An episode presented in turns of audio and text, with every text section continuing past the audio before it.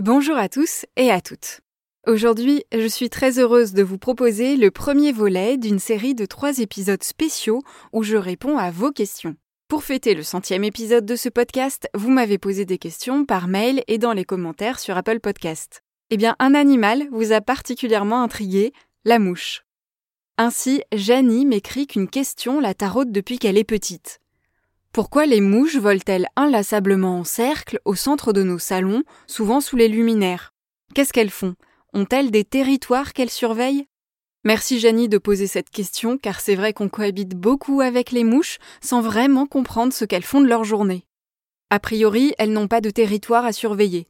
L'une des activités principales des mouches est beaucoup plus statique, c'est la toilette car le corps d'une mouche est recouvert de récepteurs qui lui permettent notamment de goûter et de sentir ce qui se trouve autour d'elle. En gros, la mouche sent avec ses antennes et ses palpes labiaux et goûte avec ses pattes et ses pièces buccales.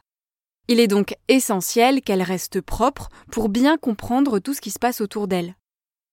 Par contre, nos salons offrent aux mouches une grande variété de nourriture, de la confiture qui a échappé au passage de l'éponge, à la banane trop mûre ou au fumet d'une couche sale de bébé, il y a de quoi satisfaire une très grande variété d'espèces de mouches, quel que soit leur menu préféré. Reste qu'elles nous agacent souvent, particulièrement en été, et que certaines personnes se lancent dans de véritables chasses aux mouches. Cela m'amène à la question suivante, posée par une personne au nom de Fruit, Durian. Il faut être vif pour attraper ou écraser une mouche, même à l'aide d'une tapette. Ses multiples yeux doivent y être pour beaucoup, mais elle est parfois si rapide qu'on peut se demander si elle ne nous voit pas venir au ralenti. Il est vrai que rien n'échappe aux deux gros yeux de la mouche. Elle voit à 360 degrés, c'est-à-dire qu'elle vous voit arriver quelle que soit votre position par rapport à elle. C'est un très gros avantage pour sauver sa peau. Après, c'est plus une question de réactivité que de notion du temps qui fait que les mouches nous échappent souvent.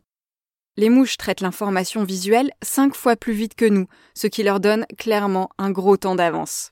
Et puis elles sont très rapides. Face à une menace, une mouche décolle en moins de trois dixièmes de seconde.